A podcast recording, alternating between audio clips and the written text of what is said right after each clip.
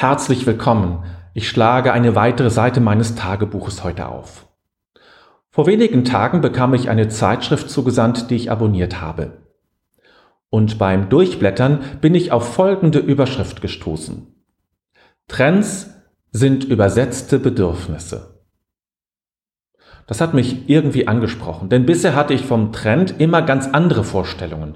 Ein Trend war für mich gleichgesetzt mit Mode, also mit irgendeinem Schnickschnack, mit etwas Oberflächlichem, mit etwas, das irgendwie irgendwo von irgendwem gesetzt wird und alle anderen laufen hinterher.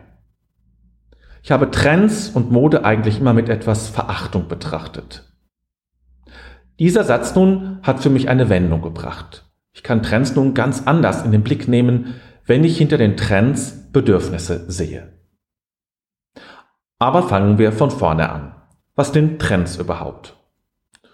Nun, gerade im Angesicht eines neuen und eines zu Ende gehenden Jahres sind ja Trends sehr in Mode.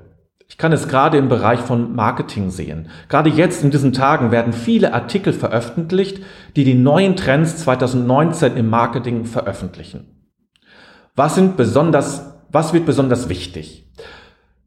Worauf soll man setzen? Was sind die wichtigsten Tools? Was sind die wichtigsten Themen? Das kommt das täglich in meinen E-Mail-Account. Aber natürlich erleben wir das Gleiche auch, wenn es um Mode geht. Und dort sicherlich am allerstärksten.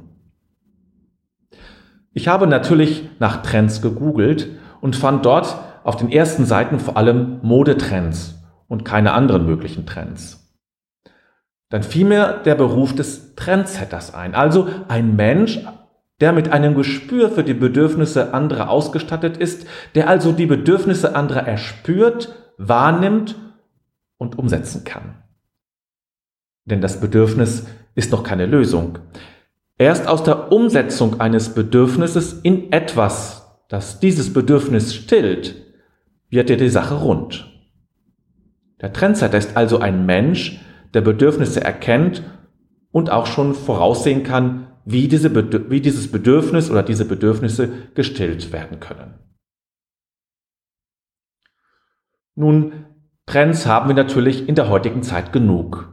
Wir haben den Trend zum Elektroauto oder als Vorstufe zum Hybridauto und wir haben den Trend zum veganen Essen Allenthalben werden vegane Restaurants eröffnet und bei Edeka, bei Aldi und bei Rewe gibt es veganes Essen ohnehin schon längst. Trends sind Bewegungen. Bewegung von vielen Menschen von etwas weg zu etwas hin. Und Trends sind Verhaltensänderungen, die im Kollektiv geschehen. Was heißt es nun, wenn wir sagen, Trends sind übersetzte Bedürfnisse? Nun, Bedürfnisse sind zunächst etwas wie eine innere offene Stelle. Da ist etwas wie ein Hunger im übertragenen Sinne, der nicht gestellt ist. Wie ein Durst im übertragenen Sinne, der nicht gestillt ist. Und vielleicht kennst du die Bedürfnispyramide von Abraham Maslow, die sehr bekannt und berühmt ist, wo er die verschiedenen Grundbedürfnisse der Menschen in eine hierarchische Struktur gebracht hat mit der Maßgabe, dass die Bedürfnisse, die unten angesiedelt sind, zunächst gestellt werden müssen, bevor Bedürfnisse, die oberhalb angesetzt sind, überhaupt aktiviert werden. In gewisser Hinsicht kann man auch sagen, dass Bedürfnisse Energiespeicher sind, denn aus Bedürfnissen wird Motivation. Es gibt die Definition für Motivation, die wie folgt lautet. Motivation sind intelligente Bedürfnisse. Also Bedürfnisse, die schon ein Ziel in sich haben. Nicht alle Bedürfnisse haben bereits ein Ziel in sich.